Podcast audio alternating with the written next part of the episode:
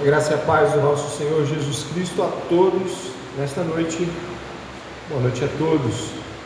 Gostaria de convidá-los a abrirem suas Bíblias, por favor, no Evangelho de Lucas, no capítulo de número 12. Estamos neste que é hoje o último culto público do ano de 2022. O nosso próximo culto será na, no dia 1 Portanto, estarmos aqui juntos, cultuando a Deus, é emblemático desta maneira também. E eu peço a você, e apelo já desde o começo do sermão, você vai estar no capítulo 12, verso número 22. Eu peço que, desde o começo, desde o início das coisas que nós vamos ouvir aqui, neste último sermão do ano, eu gostaria muito que você pudesse se lembrar das orações que fez a Deus. Você fez pedidos ao, ao longo do ano, você deve ter falado algumas coisas com Deus. Relembre o que você pediu. Relembre. Às vezes Deus usa as pregações para responder objetivamente orações nossas. A gente não está atento, mas Ele está respondendo. A gente fala, poxa, vou orar de novo para ver se Deus me responde. Às vezes Deus já respondeu, mas eu espero que se você tenha, não tenha percebido, ele repita hoje. E se você veio aqui com o intuito de ouvir a voz do Senhor, a palavra do Senhor, você vai ouvir, porque a palavra de Deus, com a graça dele, apesar de mim, será pregada. Eu gostaria que você então, por favor, estivesse já com a sua Bíblia aberta. Eu estarei lendo o capítulo 12 do Evangelho de Lucas, eu estarei lendo toda a perícope que vai ser utilizada, do verso 22 até o verso 40. E eu gostaria da sua mais completa atenção, porque já na leitura das Escrituras, Deus está falando.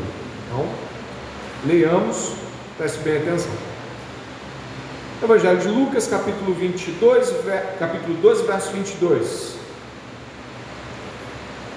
A seguir, Jesus se dirigiu aos seus discípulos, dizendo: Por isso, digo a vocês, não se preocupem com a sua vida, quanto ao que irão comer, nem com o corpo, quanto ao que irão vestir, porque a vida é mais do que o alimento, e o corpo mais do que as roupas. Observem os corvos, que não semeiam, não colhem, não têm dispensa, nem celeiros, contudo Deus os sustenta. Vocês valem muito mais do que as aves. Quem de vocês, por mais que se preocupe, pode acrescentar um côvado ao curso da sua vida? Portanto, se não podem fazer nada quanto às coisas mínimas, por que se preocupam com as outras? Observem como crescem os lírios. Eles não trabalham nem fiam. Eu, porém, afirmo a vocês que nem Salomão, em toda a sua glória, se vestiu como qualquer deles. Ora, se Deus veste assim a erva que hoje está no campo e amanhã é lançada no forno, muito mais fará por vocês, homens de pequena fé. Portanto, não fiquem perguntando o que irão comer ou beber, e não fiquem preocupados com isso, porque os gentios de todo o mundo é que procuram estas coisas mas o Pai de vocês sabe que vocês precisam delas. Busquem, antes de tudo, o seu reino, e estas coisas lhe serão acrescentadas. Não tenha medo, ó pequenino rebanho, porque o Pai de vocês se agradou em dar-lhes o seu reino. Vendam os seus bens e deem esmola, façam vocês mesmos bolsas que não desgastem, tesouro inesgotável nos céus, onde o ladrão não chega, nem a traça corrói, porque onde estiver o tesouro de vocês, aí estará também o seu coração. Estejam preparados, com o corpo cingido e as lamparinas acesas. Façam como os homens que esperam pelo seu Senhor ao voltar ele das festas de casamento para que logo abram a porta quando vier a bater. Bem-aventurados aqueles servos a quem o Senhor, quando vier, encontrar vigilantes. Em verdade lhes digo que ele há de cingir-se, dar-lhes lugar à mesa e aproximando-os, servirá. Quer ele venha à meia-noite ou de madrugada, bem-aventurados serão eles se os encontrar vigilantes. Porém, considerem isto: se o pai de família soubesse que hora viria o ladrão, não deixaria que a sua casa fosse arrombada. Verso 40, toda a igreja em voz uníssona. Estejam também vocês preparados, porque o filho do homem virá a hora em que vocês menos esperam. Ore comigo, por favor, reiterando o pedido de que nossas orações feitas ao longo deste ano encontrem resposta durante a exposição da palavra de Deus.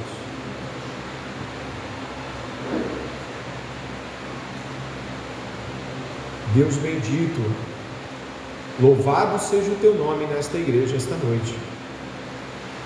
Teu povo o adora, honra e dá glórias ao nome de Jesus, teu filho, que morreu na cruz do Calvário por nós pecadores. Estamos aqui por esta graça, pela qual também clamamos que o Senhor fale conosco e responda às nossas orações ao longo do ano, dos meses, das semanas anteriores a este sermão. Pai, é o último sermão do ano. Nossos ouvidos devem estar muito atentos à tua palavra. Por isso, ó Deus, que venhamos a anotar no coração cada uma das palavras de Jesus. Que venhamos a responder com obediência e fé com um coração grato por Jesus continuar falando conosco. Te pedimos que por meio do teu Espírito haja quebrantamento, arrependimento, mudança de vida de todos nós. Que cada homem e mulher aqui se veja como está de fato, na presença do Deus vivo. Por isso, Senhor, apesar de nós e de nossas barreiras e obstáculos que criamos, que nesta noite o Espírito de Deus nos traga para mais perto de Ti.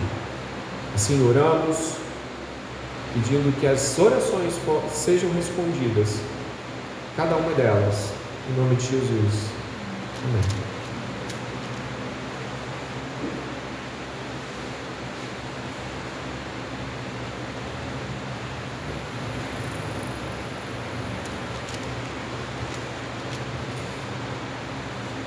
Esse texto bíblico fala muitas coisas diferentes. Sem dúvida nenhuma, daria para pregar muitos sermões com cada pedacinho dele. Por isso a visão vai ser mais panorâmica do que parada em um lugar apenas. Se você der uma olhada, por favor, lá pelo verso de número 15, que é antes de onde nós estamos, Jesus estava no meio de uma multidão. Na verdade, o verso 13 te deixa mais claro de que Jesus estava no meio de uma multidão. Você já deve ter identificado isso no verso número 13. Jesus estava no meio da multidão e alguém lhe pediu que o outro repartisse a herança com ele. Jesus falou que não tinha nada a ver com aquilo, de que ele não veio para fazer aquilo, e ele começou a explicar sobre avareza, sobre aquela atitude pecaminosa de reter as coisas sem dividir. Só que depois disso, acontecem algumas falas, e uma delas tão importante que é a parábola do homem que constrói celeiros, constrói celeiros, constrói celeiros e quer ficar cada vez mais rico e dizer: Bom, já tenho tudo que eu preciso, posso viver sem trabalhar. E aí Jesus chama ele de louco.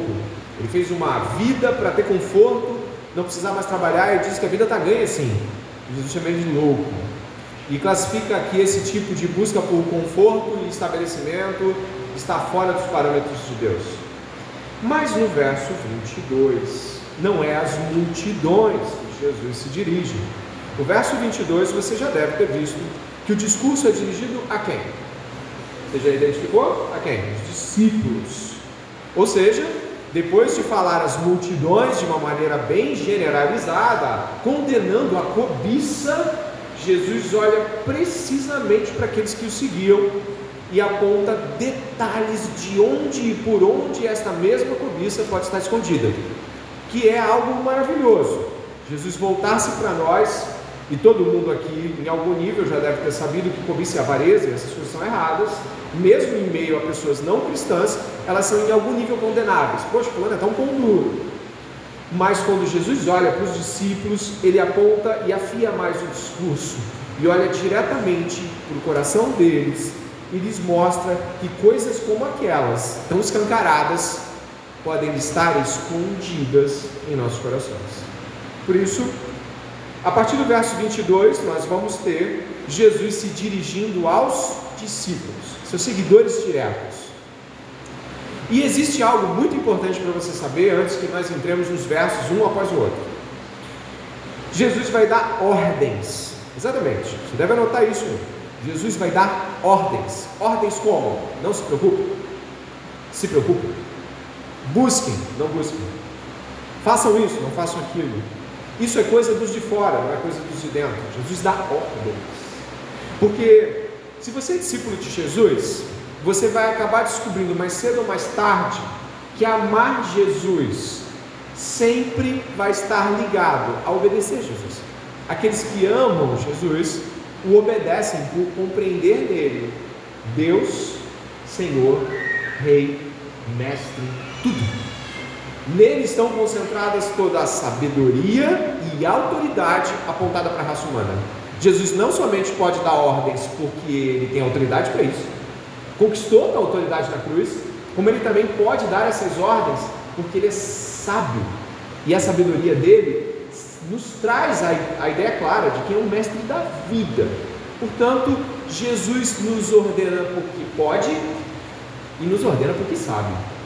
Então, um discípulo de Jesus obedece porque ele sabe quem é Jesus, e ele sabe quem ele é, mas ele obedece com muito prazer, por saber que o que Jesus tem como ordens são muito melhores do que qualquer vontade nossa. Ele é alguém mais alto, mais inteligente, hierarquicamente muito maior, dono de todas as coisas, rei do universo, mas se aproxima de gente como a gente, para falar sobre, faça assim, essa é uma ordem que vai te fazer muito bem. Portanto, lidar com Jesus esta noite, eu espero, seja lidar com o Mestre e os seus discípulos. Mas não se esqueça: o Mestre é o Senhor do universo. O Mestre é dono de todas as coisas. Não é uma sugestão de Jesus, é uma Se você for discípulo de Jesus, você sabe o que é e sabe muito bem que só existe a obediência como um caminho concreto para a relação com Jesus. Mas onde nós estamos aqui então, verso 22, onde os discípulos são é, diligentemente iniciados em um processo que vai bem além de onde eu parei, né? eu parei no verso 40, e isso segue, mas eu fui até o 40. Eu fui colocando aqui no slide é, as movimentações para você entender. Jesus está muito preocupado de que eles não vivam como as pessoas que não têm Deus. E ele vai começar assim, dá uma olhada na sua Bíblia. A seguir, Jesus se dirigiu aos seus discípulos, dizendo: Por isso, ou seja, por causa daquelas questões de avareza e tudo mais, por isso digo a vocês: não se preocupem com a sua vida, quanto ao que irão comer, nem com o corpo, quanto ao que irão vestir, porque a vida é mais do que o alimento e o corpo mais do que as roupas. O que nós temos aqui no verso 22 e 23, eu e meu irmão pode ir passando é de que o verso 22 e o verso 23 vão deixar bem claro o seguinte: não é sua preocupação, a sua ordem é: não se preocupe. Mas como assim? Jesus está ordenando não se preocupar. Ele vai dar argumentos para isso, mas primeiro ele dá uma ordem. Tu te lembra de quando ele mandou fazer discípulos?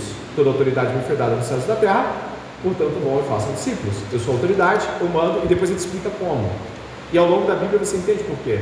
Mas aqui ele ordena que não devemos nos preocupar com a vida de forma tal que venhamos a dar o nosso coração e nossa ansiedade e nossas preocupações primárias a como vamos nos alimentar e como vamos nos vestir. São necessidades o quê? Básicas. A gente não está falando das outras. A gente tem que nivelar por aquilo que a gente precisa. Então, nesse sentido, Jesus está sendo bem direto. Vocês não são pessoas que estão ordenadas a se preocuparem com isso e isso tomar seus corações. Ele vai usar a expressão coração, eu estou só antecipando para você entender. Não temos essa diretiva. Mas por quê? Quando o homem cai no Éden, da sua posição correta diante de Deus, O Senhor diz: Do suor do teu rosto comerás teu pão. Mas em nenhum momento a Bíblia sinaliza de que o suor do rosto é quem fabrica o pão. O suor do rosto é o meio, quem dá é Deus. Trabalhando, Deus dá aquilo que a gente precisa. O que eu quero dizer com isso? Deus não vai abençoar a preguiça, mas não é porque você trabalha que você consegue. E isso fica claro neste tomo de Lucas. Apesar de você acreditar de que você trabalha e por que você trabalha você tem, não. Você trabalha porque também o Senhor ordenou que do suor do seu rosto comeria o seu pão. Ele ordenou isso e ele também é o sustentador do pão. Porque você pode trabalhar, trabalhar, trabalhar e ainda assim não ter nada. O que nós temos aqui então é Jesus dando uma ordem. Esse tipo de preocupação não deve tomar o seu coração. Ela não pertence aos filhos do reino, aos filhos da aliança, aos que têm Jesus. O que isso não significa? Primeiro, isso não significa que não devemos trabalhar. Mas isso significa que não está sob o nosso desempenho final o conquistar o pão, o conseguir ter pão para amanhã. Ele vai dar um monte de exemplos, mas a primeira coisa que eu queria que você guardasse é que não é pelos seus avanços, capacidade, não é porque você é super inteligente, passou no concurso, você conseguiu entrar naquele emprego, que você tem comida. Basicamente, o que Jesus está dizendo é: não, e ele vai dar argumentos que desmoralizam o nosso senso de justiça em cima do trabalho. Ou seja, eu sou grande trabalhador e provedor de tudo. Então, em primeiro lugar, eu gostaria de assinalar de que não foi dada a nós a ordem de se preocupar ao extremo com essas coisas, mas apenas de caminhar na direção delas, o que Deus vai sustentar. Outro ponto importante aqui, lembrando que isso aqui é um sermão de, de, de discipulado de Jesus, não poderia ser de outra forma, você deve anotar, você deve fazer considerações pessoais. É, a, a outra coisa que o verso 24 me dá é que, olha só, observe os corvos que não semeiam, não colhem, não têm dispensa em celeiros, contudo Deus os sustenta. Vocês valem muito mais do que as aves. É lógico que Jesus está fazendo uma comparação. Ele vai pedir para você olhar para a natureza, você vai olhar para a natureza e vai ver que os pássaros continuam sendo sustentados sem a preocupação de buscar esse sustento, fabricar esse sustento e coisas desse tipo. De que nem é, o que ele está querendo nos mostrar com os pássaros é que é, você não vê nos pássaros ansiedade. Ah, mas o pássaro não tem essa consciência de ansiedade. É isso que ele está querendo te dar. Ele não está querendo dizer para você que os pássaros vão ficar ansiosos ou não, mas que, olha, eles vão para as árvores procurar alimento como você deveria ir, sem esta ansiedade de não achar. Os pássaros não entram nesta paranoia de não encontrar as coisas. Será que vai ter futuro para mim? Será que eu vou ter comida amanhã? Será que eu vou conseguir alguma coisa? Será que ano que vem vão me mandar embora? Jesus está tá, tá falando assim: isso, isso não é preocupação para você. Olha como eu cuido da natureza. Não falta nada a ela. Não, eu cuido de você. Na verdade, eu cuido muito mais de você. Se você encontrar aqui o verso é, é, de número 24, parte final, quando Deus os sustenta, vocês valem muito mais do que as aves. Isso é uma consideração e uma pontuação para dizer o seguinte: me preocupo muito mais com vocês. Se vocês acham que a natureza consegue receber de mim sustento, chuva, ainda mais vocês estão muito mais à minha vista, estão muito mais diante de mim, do meu coração. A minha preocupação com aves é essa, com vocês é essa. Então, quando Jesus está nos mostrando que a, que a natureza segue um fluxo de sustento por parte de Deus, Ele não está querendo de forma alguma compararmos aos pássaros, mas dizendo, do mesmo modo como ele, o, o pássaro acorda de manhã e segue seu destino para fazer aquilo que eu ordeno ele fazer, acorda, segue seu destino e faz também. Não tem por que se preocupar, eu vou prover o pão nosso de cada dia, nos dá hoje. Temos dificuldades porque cremos em nós mesmos como provedores. Ficamos preocupados com a barca que vai passar do trabalho porque está todo mundo sendo demitido, porque nós cremos de fato que se formos demitidos vai faltar o quê? Bom, vai faltar comida, vai faltar luz. E é isso que Jesus está dizendo. Vocês não podem pensar assim. Não está sobre vocês. E quando pensam assim, pensam errado. Eu ordeno que pensem ao contrário. Simples ordeno que não pensem assim. Se você é discípulo de Jesus, uma ordem basta. tentando, infelizmente, tentando muitas vezes, nós mesmos, amenizar o discurso da ordem, nós falamos assim, mas não é tão fácil assim, né, pastor? Mas não é assim, pastor. Quando vem o problema é que a gente sabe. Sabe, nós tentamos basicamente tentar jogar as circunstâncias do problema e dizer assim, ah, mas não vamos ver, faltou a comida. E sabe aquele monte de frases do, ah, mas todo mundo balança, né, pastor? Ao invés de fazer isso, Jesus está nos ordenando a dizer o seguinte: sim, o Senhor proverá ver o prato vazio, estender as mãos para o trabalho, orar, Senhor, eu quero trabalhar, vou estar procurando trabalho, mas o Senhor vai, não vai faltar comigo, o Senhor vai estar comigo. Essa atitude diante do que falta é um impacto muito grande para o mundo. Nós somos chamados a não nos preocupar com essas coisas e perdermos o nosso coração nelas. Não é sobre teologia da prosperidade, é sobre teologia da obediência a Cristo. Cristo ordena, nós cumprimos. Ah, o avanço em relação a isso é que ele vai falar dos corvos, e os corvos são animais considerados imundos para o povo hebreu, israelita daquela época, o povo de Israel, não considerava os, os corvos animais é, apreciáveis, que sequer eram um alimento, faziam parte do alimento deles, e eles não gostavam da relação que tinham com os corvos também mas até os corvos, Jesus disse, é, até estes, eles, ele usou um exemplo de um animal que não é muito bem visto por eles. Até esses que vocês não gostam, não sustentam. E isso, obviamente, nos faz pensar sobre como nossas ansiedades governam o nosso coração vai avançar um pouquinho nisso. Ele vai nos dizer, Jesus vai nos dizer no verso 25, é, que ele vai dizer assim: quem de vocês, por mais que se preocupe, pode acrescentar um côvado ao curso de sua vida? Côvado, a expressão indica 40 e poucos centímetros.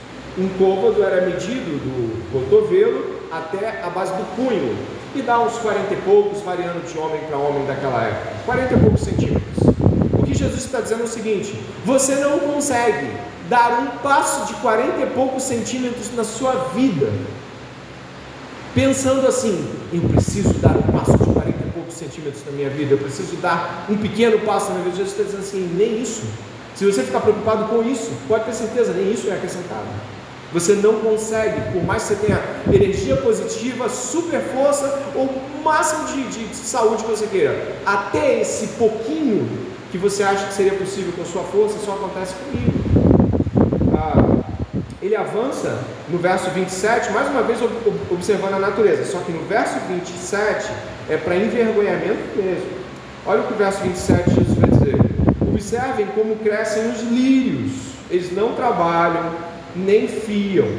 Eu, porém, afirmo a vocês que nem Salomão, em toda a sua glória, se vestiu como qualquer deles. Ora, se Deus veste assim a, árvore, a erva, que hoje está no campo e amanhã é lançada no forno, muito mais fará por vocês. E aí vem a crítica que nós vamos repousar e ver: homens de pequena fé. Ah, se vimos que a nossa preocupação é excessiva, não nos leva a nada, talvez não seja a nada que ela nos leva. A nossa preocupação excessiva nos leva uma fé raquítica, uma fé incapaz de dar passos mais longos nessa jornada. A crítica final de Jesus é que ele expõe que a, a nossa fé em não acreditar que ele é o grande sustentador e provedor de todas essas coisas, ela é tão vergonhosa que ele aponta para plantas que mais ainda do que aves eram desconsideráveis. Olha essas plantas, eu as visto de uma maneira tão bonita que nem Salomão, tecendo e fiando as coisas legais que ele fez na roupa dele, o grande rei Salomão não conseguiu o resultado final que eu consigo com essas plantas. Mas ainda assim, eu as jogo, vocês as lançam no forno, elas vão para o forno, poucos dias depois, elas duram muito pouco. Se eu me dedico a vestir plantas assim, preocupado em vestir. E aí ele falou das duas coisas, da comida e do vestimento. Ele comparou a comida dos pássaros que não guardam e fazem seu papel. E comparou as plantas que duram tão pouco e eles vestem tão bem. Tem, tem flores que você já deve ter visto falar assim: Isso aqui é uma obra de arte maravilhosa. Tulipas, flores que você vai fazer, nossa, olha só, cada pedacinho amarelo com vermelho, com uma borda. Por que tudo isso? É Deus nos mostrando de que para coisas que valem bem menos, Ele cuida com maior carinho. Para dizer que para nós, que valemos muito mais, porque guardamos a imagem de Deus, Ele tem sobremodo maior preocupação. Então, nossa preocupação expõe a incredulidade, a falta de confiança em Deus. E aqui eu vou precisar bater numa tecla que eu considero uma tecla muito importante para todo mundo que ama Deus. Todo mundo que ama a Deus de todo o coração se vê santo, santificado, separado. Essa expressão quer dizer que eu pertenço exclusivamente a Deus. E um dos problemas que a fé, ou a falta de fé, ou a pequena fé, ou a incredulidade expõe, é que meu coração está dividido. Apenas pertencendo à fé de Deus, mas também à incredulidade comum dos homens. O testemunho da pequena fé é terrível, é trágico. Muitas vezes nos evangelhos Jesus elogia pessoas de outras nacionalidades por terem tido mais fé do que aqueles que deveriam ter fé. Uma grande vergonha. Homens, é, centuriões, mulheres sírio-felícias, Jesus vai elogiando as fés, por quê? Se vocês ouvem a palavra, vão ter muito mais fé. Vocês vão responder com fé. E aqui, traz aqui a, a, a nós a primeira nossa preocupação excessiva em se manter vivo, vestido, comendo e tudo mais, além de não ser parte das ordens de Jesus, é falta de fé. É uma fé pequena e raquítica. Se você quiser pensar um pouquinho mais sobre isso, faça algumas contas comigo. Observe pessoas instáveis pessoas que estão o tempo todo oscilando entre crer em Deus e se lançar numa, numa, num desespero vazio, perceba, além do péssimo testemunho que dão a Deus, perceba quão apegados estão as preocupações desse mundo. Perceba quanto a inconstância e a fé raquítica revelam buscas terrenas. Porque se você tirar de Deus você vai botar em outras coisas. Você vai botar no desenvolvimento do seu trabalho, concursos, estudos, faculdades, estudos. Você vai botar em relacionamentos com pessoas das quais você gostaria de se dedicar, relacionamentos com os quais gostaria de crescer. Sem dúvida nenhuma, uma coisa que você poderia guardar esta noite é de que sua possível oscilação de fé, sua possível fraqueza de fé, sua possível condição inconstante, não são assim, poxa, eu queria ser um crente mais forte. É Jesus falando para você: é realmente você deveria ser um crente mais forte, parando de se preocupar tanto com coisas que ordenei que não se preocupasse. As suas preocupações roubam-lhe a fé. O que você se preocupa diz muito sobre em quem você confia. Veja uma pessoa aflita e descubra o Deus dela. Veja uma pessoa preocupada e descubra a fé dela descubra onde estão as raízes da fé dela. E aí eu faço uma breve, pequeníssima retrospectiva com a sua consciência nesse momento. O que mais lhe preocupou esse ano? Com o que você mais se preocupou? O que estava lá gritando o tempo todo? A ponto de você nem conseguir orar, porque tem gente que fica tão absurda que não ora. O que estava lá? O que roubou-lhe a alegria? Exato, as preocupações desse mundo desta realidade, eu te convoco a continuar aí o discipulado de Jesus. Eu espero que você entenda que Jesus Cristo está falando conosco Dê uma olhada, por favor, no desenvolvimento do que vai acontecer ali no verso eh, de número 29, 30 e em diante. Dê uma olhada, estamos em Lucas capítulo 12, verso 29. Dê uma olhada. Portanto, não fiquem perguntando o que irão comer ou beber e não fiquem preocupados com isso. Quem viu o tom de ordem? Alguém mais ou sou eu? Você viu o tom de ordem? Não fiquem. Quem está dizendo? Não pode. Não pode. Está proibido. Essa preocupação ela é errada, é contrária àquilo que eu estou ordenando. Jesus está dando uma ordem, dizendo, não fiquem preocupados. E mais, você reparou que ele fala também, não fiquem, não fiquem perguntando? Mas como assim, pastor? O que esse negócio de ficar perguntando? Você sabe o que é? Eu vou te fazer um. Você sabe como é, né? Ai, o que, que vai ser de mim? Se fulano morreu, o que, que, eu, o que vai ser de mim? Se o trabalho fechar, o que vai ser de mim? Se aquele cliente deixar a nossa empresa, o que vai ser de mim? Se, se o governo mudar, o que vai ser de mim? E se o Lula e o Bolsonaro, o que vai ser de mim? E agora, o que, que eu vou fazer? E se aquela doença voltar? E se, e se, e se? Você já ouviu essas perguntas? Eu já fiz, você já fez? Já fez, né? Deus está dizendo o seguinte: isso está errado, isso tem que acabar, isso não é a gente faça. Está errado. A pergunta não, não, não é para você, essa pergunta é para os de fora. Com você é: creio, Senhor, que tu és Senhor e sustentador. O Senhor sustenta os pássaros. O Senhor veste as, as ervas do campo. Quanto mais valor tem aqueles que creem em Ti e que guardam os seus testemunhos. Oh, bendito seja o Senhor nesta manhã tão difícil e ao mesmo tempo tão esperançosa. É assim que crente começa o dia, poxa. Ele está inclusive criticando a nossa fala sobre isso. Ele não está apenas criticando a nossa formação, que é uma atitude mais internalizada, mas ele está criticando também como isso sai, porque testemunho para o nome de Deus. Deus é ou não é o sustentador? Então, essas perguntas continuam lá. Por que você e eu as fizemos? O que você fez esse ano? É quase dizer, será que Deus é Deus mesmo? Só que de um jeito não clássico. Avançando, o verso 30 é muito bonito, muito paternal, por sinal.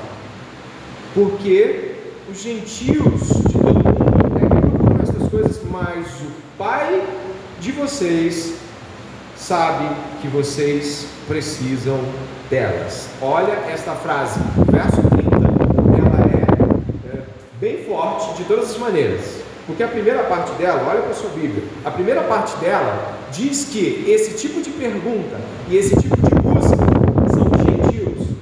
Tá, quem é gentil? É uma expressão para dizer fora da aliança com Deus. Pessoas que não criam em Deus, não cultuavam a Deus e buscavam ídolos e outras coisas. Gentios, pagãos. Jesus está dizendo o seguinte: sabe quem fica dizendo, ah, o que vai ser de nós, o que vai ser de nós, ah, o dinheiro que está faltando, será que a gente vai conseguir? E começa a arrancar o cabelo, sabe quem é que fica virando a noite e não consegue dormir e fala o que vai ser de mim? Olha, já está passando a idade, olha, estou com 20 e poucos, não consegui ainda uma faculdade, não consigo. sabe quem Jesus batendo na mesa? Ei, ei, para! Sabe quem pensa assim? Os ímpios. Os ímpios pensam assim. Você não é ímpio, você tem um pai. Joga pesado. Você não é assim. Você tem um pai. E ele está cuidando de você. Que profundos. Primeiro porque ele te joga numa condição de, de, de empareda. Ele fala assim, ó, bota o dedo na sua cara e fala assim, não, isso é coisa de, de descrente. E depois para a mão do Senhor faz. Poxa, que coisa grandiosa é lidar com o discipulado de Jesus. É profundo, é uma tempestade de emoções. Ele te joga e te expõe a. Olha o que você está fazendo, que testemunho, que absurdo que você está falando de Deus, que Deus não é. Você tem um pai. Grava isso essa noite. Está interessado e atuante na sua vida. Você tem um pai. E segue. E esse pai, dá uma olhada no verso 5, parte B. Esse pai, ele sabe que vocês o quê? Você entende que isso se relaciona com vida íntima? Deus conhece nossas intimidades. Deus sabe daquele remédio que você precisa. Sabe? Poxa, pode ser daquela. Deus sabe do exame que você tem que fazer. Deus sabe de tudo e trabalha em prol de tudo isso. Deus sabe de necessidades das quais para algumas pessoas não passa nem pela cabeça delas que você precisa. Deus sabe que você precisa de um computador, Deus sabe que você precisa de um calçado novo, que está furado, Deus sabe que a sua calça está rasgada, Deus sabe que você está com fome. O que está sendo dito é, Deus sabe. Não se comporte como se você não tivesse um pai. Eu sou pai de duas meninas maravilhosas. E se eu visse as minhas filhas acordando cedo de manhã, dizendo assim: Pai, eu estou com fome, não está na hora de comer? Eu colocaria a mão no ombro assim: Está, eu sei. Calma, eu. Por quê? Nós muitas vezes falamos como se nunca tivéssemos recebido de Deus. Agora, olha para ontem. O mês passado. Faltou? Você tem um histórico de falta de presença de Deus? Eu, eu vou no salmista, nunca vi o justo me Sabe? Esquecemos o que Deus fez ontem. Esquecemos de que Ele proveu do nada. Esquecemos de que Ele arrumou aquele emprego do nada, aquela porta do nada. Aquilo, aquilo que você não imaginava que aconteceu, como somos pecadores, extremamente fixos no olhar do momento, nós nos esquecemos do Deus que ontem estava lá, fazendo tudo o que Ele continua fazendo. O verso de número 31 você pode ler em voz alta comigo. Busquem o seu reino e estas coisas lhes serão acrescentadas. Existe aqui uma outra ordem. A primeira ordem é não se preocupem. Para essa preocupação. E essa segunda ordem é se preocupem com isso. É, é isso aí que vocês vão se preocupar. Vocês vão buscar isso. E aí eu começo aqui uma série de, de, de colocações sobre essa busca do reino. Quando o reino está em primeiro lugar nas nossas preocupações, as coisas acontecem naturalmente. O verso 31 traz um fluxo de Deus, né? Olha, faz a, vai viver a vida de Deus que Deus te deu. Que essas coisas vão ser acrescentadas, elas vão acontecer no caminho. Mas faz o que você que foi ordenado para você fazer foi ordenado para você fazer? Temer a Deus. O que foi ordenado para você fazer? Cultuar a Deus. O que foi ordenado? Ensinar a Deus as outras pessoas proclamar de que o reino está entre nós e que o reino vai ter o seu desfecho com a vinda de Jesus. Foi ordenado para essas coisas. Agora, se essas coisas não são pode ter certeza, sua cabeça não vai ficar esquentada com aquilo que não é prioridade, aquilo que ele disse para deixar secundário.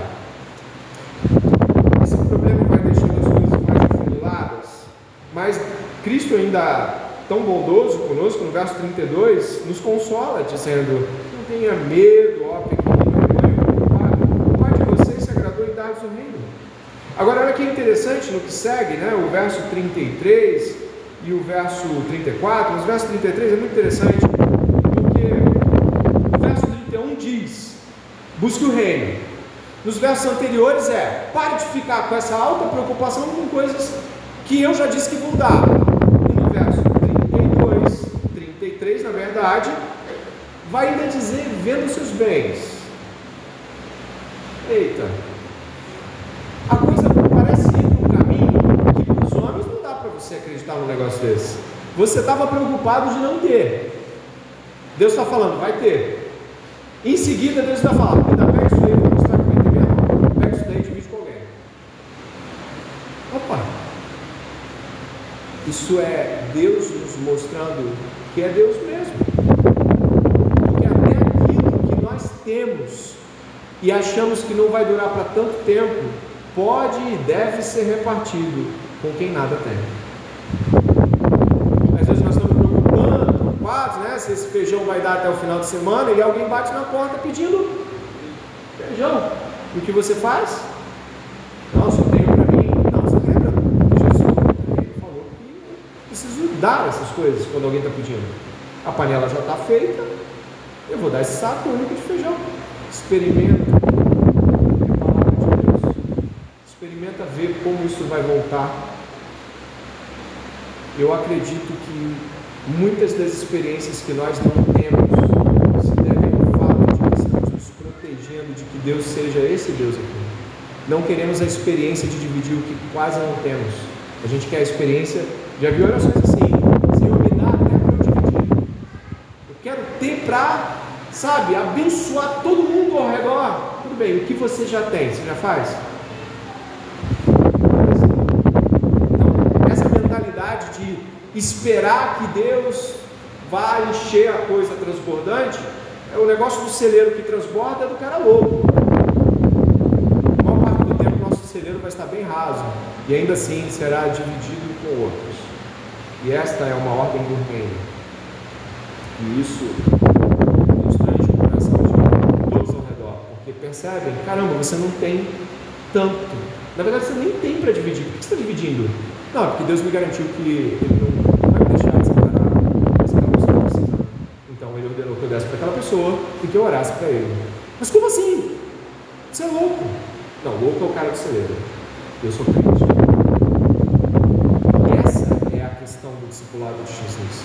Ele nos ordena a um limite e depois que nós chegamos a Ele e tocamos nessa borda de isso não é as coisas começam a acontecer de um jeito absurdo e grandioso. Você está esperando ter bastante para dividir o que tem? Você está esperando ter muito mais do que tem para fazer pelos outros? Estar confiando no Pai. Ele diz: vendam os seus bens e deem esmolas, façam para vocês mesmos bolsas que não desgastam, tesouro inesgotável nos céus, onde o ladrão não chega, nem a traça corrói. O verso 34 é terrivelmente grave e profundo, e eu peço que você possa estar lendo em voz alta. Porque onde estiver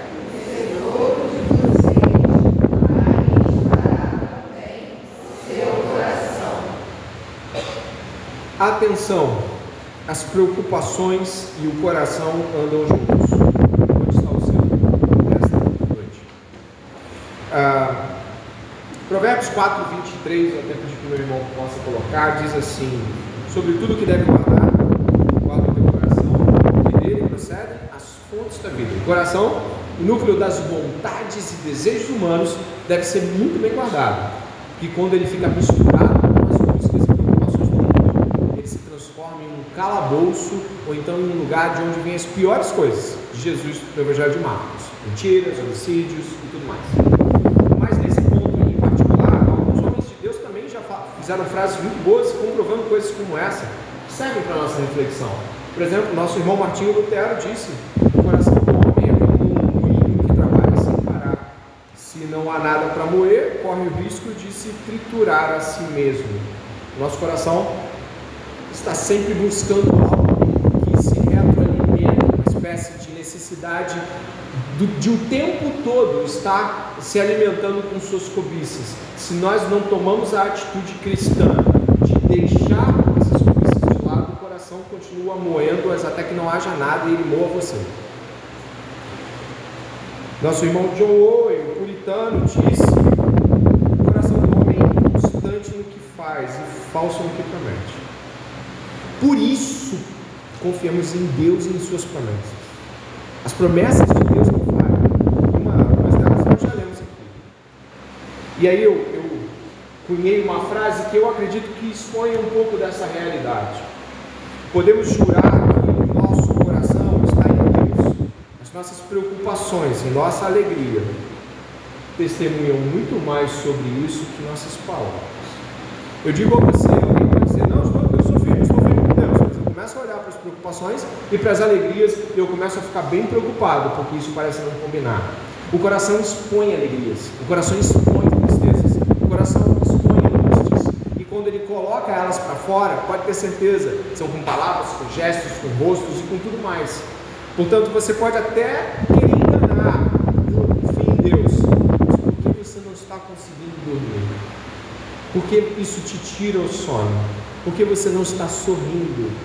Diante de um desafio, se alegrando Por fim, de modo panorâmico e não muito profundo, mas ainda assim espero consistente, Jesus vai trazer uma parábola no verso 35.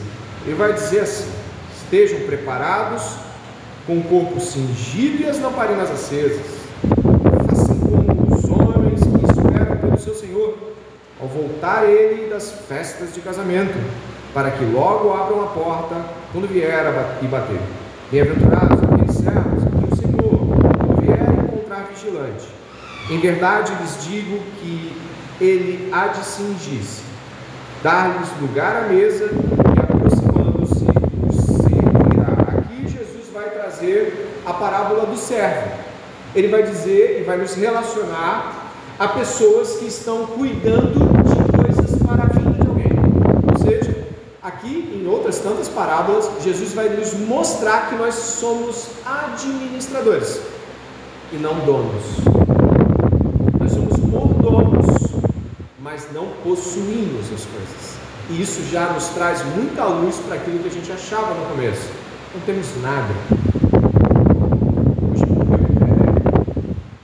um grande nome do esporte. E eu fiquei triste. Não vi jogar, mas assisti muitos dele. Ele já está diante de Jesus. Quer seja para o julgamento da morte eterna, tudo que ele fez, tudo que ele conseguiu, ele não pode levar. Os milhões que ele tem não estão em conta neste momento. Um dia vai chegar para você também. Eu e você vamos estar diante do Senhor. E não vai adiantar nada aquilo que a gente conquistou materialmente, intelectualmente, qualquer outra coisa que você se procure nessa terra.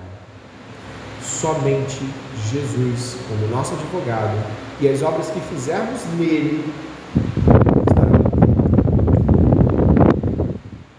Às vezes eu tenho muito medo de que a gente ouça essas coisas, mas não se comporte como um servo fiel e vigilante.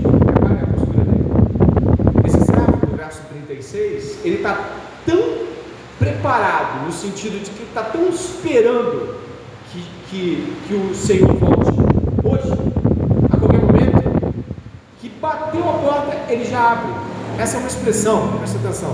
No mundo antigo, é uma expressão de serviço, ok? Os servos tinham quartos separados. Então, quando o Senhor batia, ele já estava pronto a servir e eis aqui algo muito precioso para você que está se perguntando como está preparado, talvez. Quem está preparado está o tempo todo à disposição do serviço do seu Senhor. Isso é um dos modos com o qual eu e você resolvemos Nós estamos sempre à porta de um toque dele e de servir a ele. Estar preparado é estar vigilantemente a postos para qualquer momento que o Senhor precise de nós. Isso é um dos modos de se ver se alguém está buscando estar diante do Senhor. Por quê? Em outras parábolas você encontra que aqueles servos que não estão preocupados, o que eles estão fazendo? Estão batendo nos outros funcionários da casa, eles estão bebendo e comendo as coisas do seu Senhor. Basicamente é aquele famoso comamos e bebamos porque morreremos, mas também ligando, ele vai vir mesmo, Quem está se preparando para encontrar com Jesus tem as consciência, a consciência muito clara de que não tem essas coisas, não é dono delas, você não é dono do seu corpo, você não é dono da sua beleza, você não é dono dos seus filhos, você não é dono do seu carro, você não é dono da sua casa, você não é dono de nada, nem do ar que respire, nem da comida que come, trabalho, dinheiro, mesmo que você você não é dono de nada. Tudo isso vai ser tirado. Na verdade, a ilustração do ladrão é muito propícia. Ele vem, leva tudo e você se vê sem nada. não vai ter nada com você. Só Ele e você. O que estamos construindo e o que estamos buscando. Por fim, indo para os minutos finais, está preparado para o retorno de Cristo é o comportamento de quem espera que a vida seja a qualquer momento. É, como se preparar?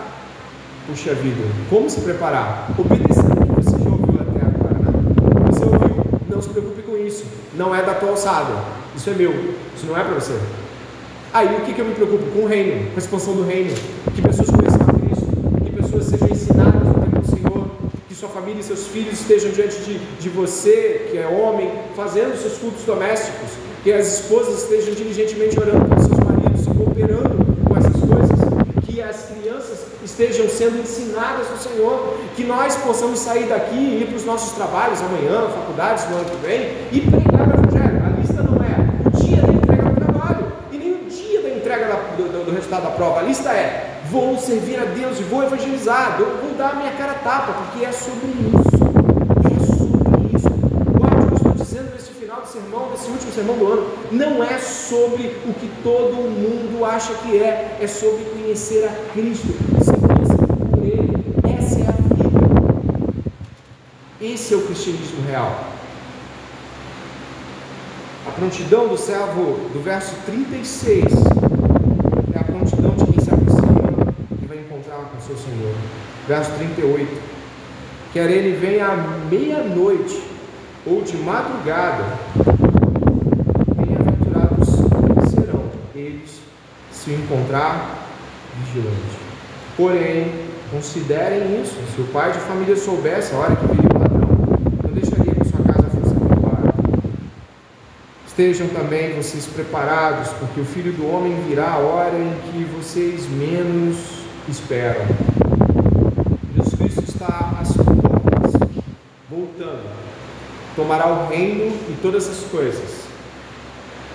Estará batendo de frente com aqueles que se mantiverem rebeldes pelo Senhor. Isso não é uma história medieval ou um conto antigo, é verdade. E para aqueles que recebem Jesus está voltando e o nosso comportamento não pode ser como se qualquer outra coisa fosse mais importante. Escreva aí no seu coração, no seu papel, onde você quer. Jesus é a coisa mais importante das nossas vidas. Se eu digo coisa, não memorizá-lo. Jesus é o mais importante. O reino é o mais importante. A igreja é o mais importante pregar e evangelizar são as coisas mais importantes. E quando estamos fazendo isso de modo correto, as demais coisas são acrescentadas. Aquelas que estar lá para que estas andem de modo adequado. E nós precisamos crer nisso esta noite. O que é isso? Porque é a mensagem do de Deus. E se não cremos desta forma, pode ter certeza, todos nós estamos no mesmo mar da vida, mas nem todos naquele último dia veremos isso. Espero que você venha para o barco onde está Jesus. Tem tempestade. Mas tem Jesus para acalmar. Vamos orar?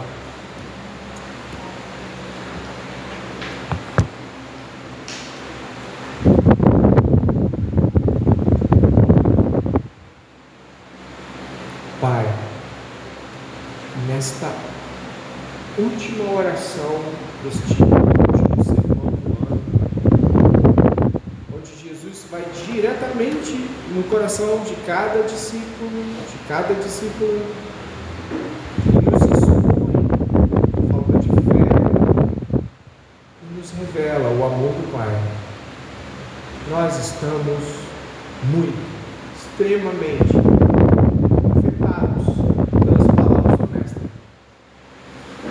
Não podemos nesta noite, Senhor, ignorar que talvez de modo como não esperávamos, muitas das nossas orações foram respondidas.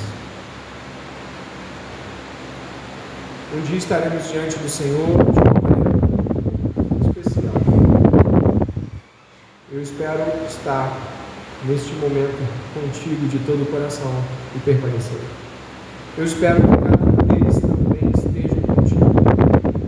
espero que cada homem e mulher, senhor, senhora e crianças estejam nesse momento orando diligentemente ao Pai, pedindo que a sua vida não seja mais sobre as preocupações desse mundo, sobre um testemunho incrédulo e desconfiado de Deus. Eu te peço, Senhor, que o ano de 2023 seja um ano sobre um avivamento pessoal uma entrega profunda, uma vigilância permanente, porque o Senhor está voltando. Perdoa os nossos pecados, perdoa a negligência, falta de entrega. Perdoa, Senhor, de tal modo que não venhamos a olhar para o que ouvimos hoje aqui e simplesmente achar que foi uma palavra razoável. Senhor, que o Senhor Jesus nos mostre e para muitos de nós é a última chance. Que não venhamos a nos nada que não seja Jesus. E que em nome de Jesus o Senhor nos encontre esta noite como servos e servas vigilantes, atentos para nos servir e a amar o Senhor. Que estejamos diante de Ti de todo o coração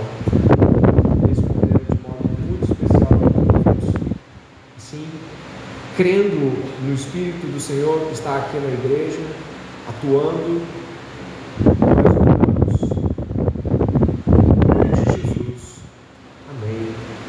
Amém.